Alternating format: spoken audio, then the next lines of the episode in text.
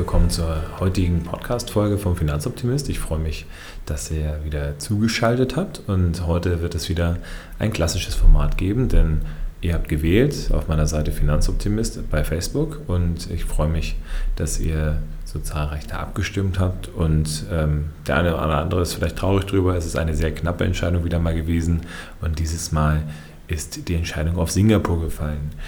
Singapur kommt von Singa wie Löwe und Pura wie Stadt, also ist die Löwenstadt und gehörte auch äh, seit den 90er Jahren dann zu den Tigerstaaten und ist da eben auch einer der erfolgreichsten äh, Staaten in Südostasien, ist dort der, eine der Städte mit den höchsten Lebenshaltungskosten, sogar auch weltweit und es ist so, dass dort die meisten oder ein, ja, also mit die meisten Besucher dann äh, vorbeikommen. Das heißt, eine der zehn meistbesuchten Städte der Welt mit 11 Millionen ausländischen Touristen pro Jahr.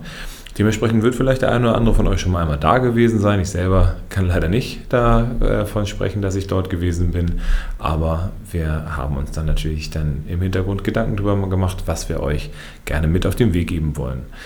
Singapur ist eine der, äh, ja, ein Mitglied des Commonwealth und äh, war ursprünglich eben eine Kronkolonie von äh, Großbritannien beziehungsweise von, ähm, von dem Vereinigten Königreich, von der Krone und äh, hat sich dann unabhängig gemacht und ist nun mittlerweile einer der wichtigsten Finanzplätze im äh, asiatischen Raum und äh, dementsprechend hat sich das Ganze dann entsprechend auch entwickelt.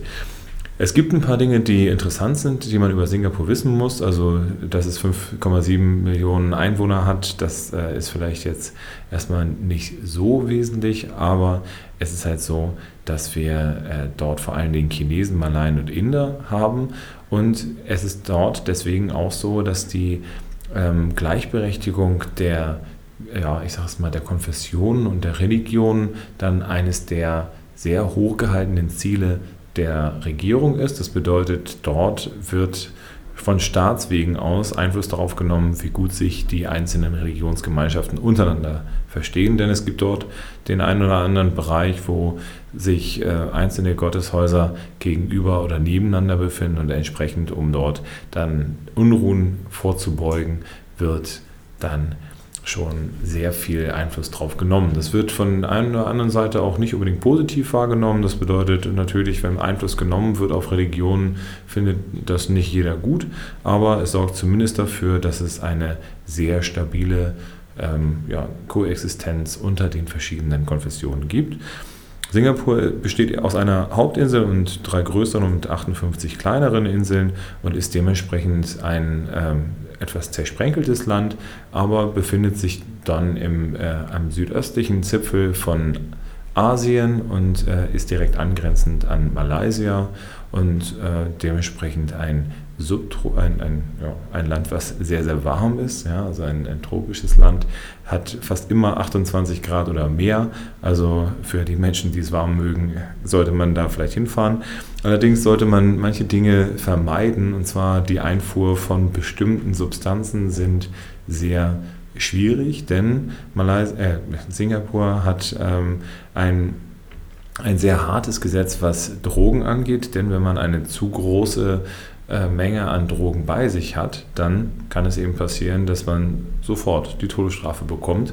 Und äh, das, obwohl es eigentlich keinen ähm, signifikanten Nachweis dafür gibt, dass die Drogenkonsumrate oder auch der Drogenverkauf abgenommen hat wird es trotzdem durchgezogen. Das hat äh, zu massiver Kritik geführt und vor allen Dingen eben auch die, ähm, ja, die Entscheidungsfähigkeit der Richter dann äh, wurde ja dadurch in Frage gestellt, wenn es eine klare Entscheidung gibt, wer so und so viel Gramm von dem und dem äh, Drogen dabei hat, der wird sofort exekutiert und zwar durch den Strang.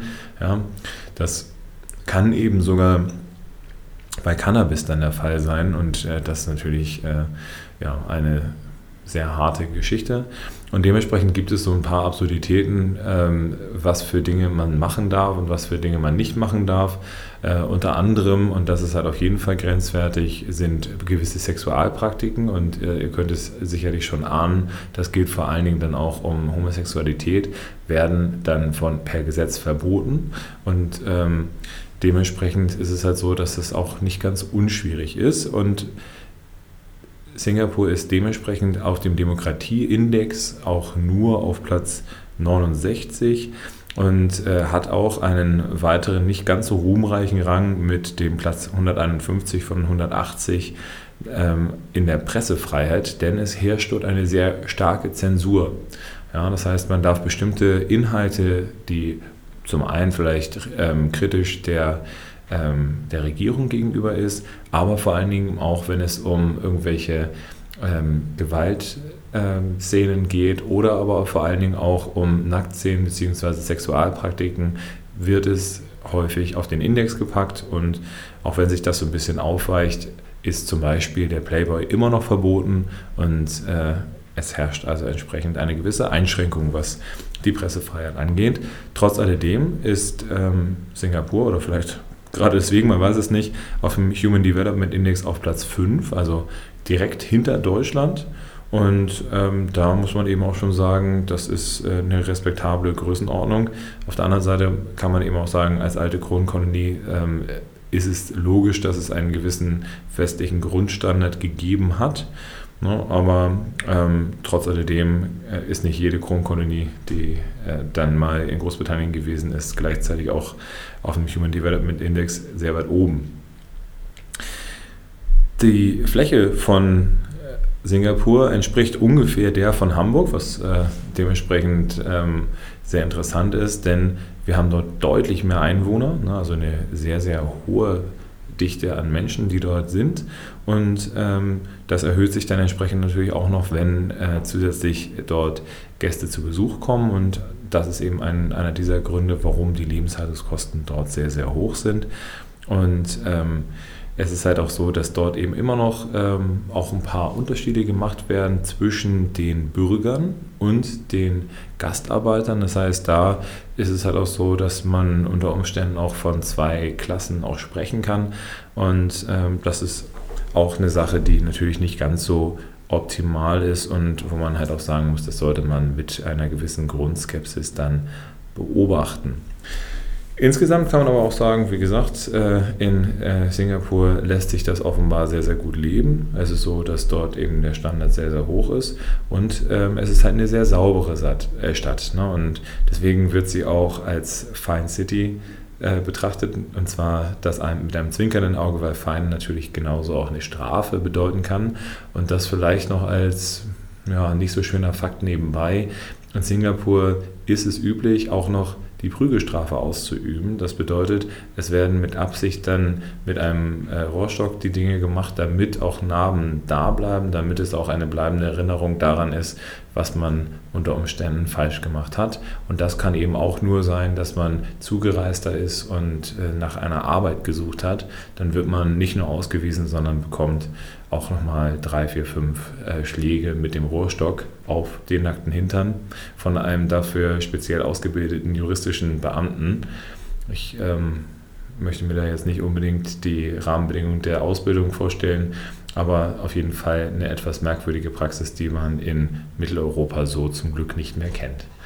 Von daher hoffe ich mal, dass ich euch einen kleinen Einblick gegeben habe. Interessanterweise, und das ist halt eine Sache, die ich vielleicht auch noch mal erwähnen möchte, wenn es um die Wirtschaft geht, ist es so, dass die großen Unternehmen sich auch sehr gesetzeskonform verhalten. Das bedeutet, die größten ähm, Unternehmen, die in dem äh, Index von Singapur vorhanden sind. Die sind auch im Übrigen 30 Konzerne, die dort vertreten sind, haben, unter, äh, haben eben auch sehr, sehr gute Scorings, was äh, Environmental, Social and Governance, also Ökologie, Soziales und Governance ähm, be bedeutet.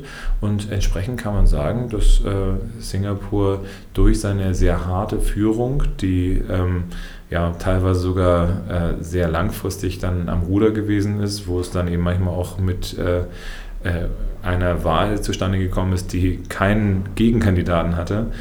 Ähm, da haben die durchaus ähm, Rahmenbedingungen geschaffen, die dazu geführt hat, dass sich danach gerichtet wird, was in Recht und Gesetz dann vorgeschrieben ist. Und ähm, mit dieser doch äh, naja, nachdenklichen Botschaft äh, überlasse ich euch jetzt erstmal wieder der normalen Welt. Ich bedanke mich, dass ihr zugehört habt. Stimmt weiter ab. Also ich werde jetzt wieder eine Abstimmung in meinen Facebook-Account reinpacken. Gibt es auch gerne weiter, dass eben noch mehr Menschen dann eben mit dabei sein können. Unter finanzoptimist.de findet ihr auch meine Seite und äh, hört mich weiter unter Spotify, Soundcloud, iTunes und exklusiv bekommt ihr natürlich immer auch mal wieder dann ähm, die, äh, bei YouTube die ähm, Interviews vorab. Und ich freue mich, wenn ihr wieder einschaltet. Bis demnächst, euer Finanzoptimist.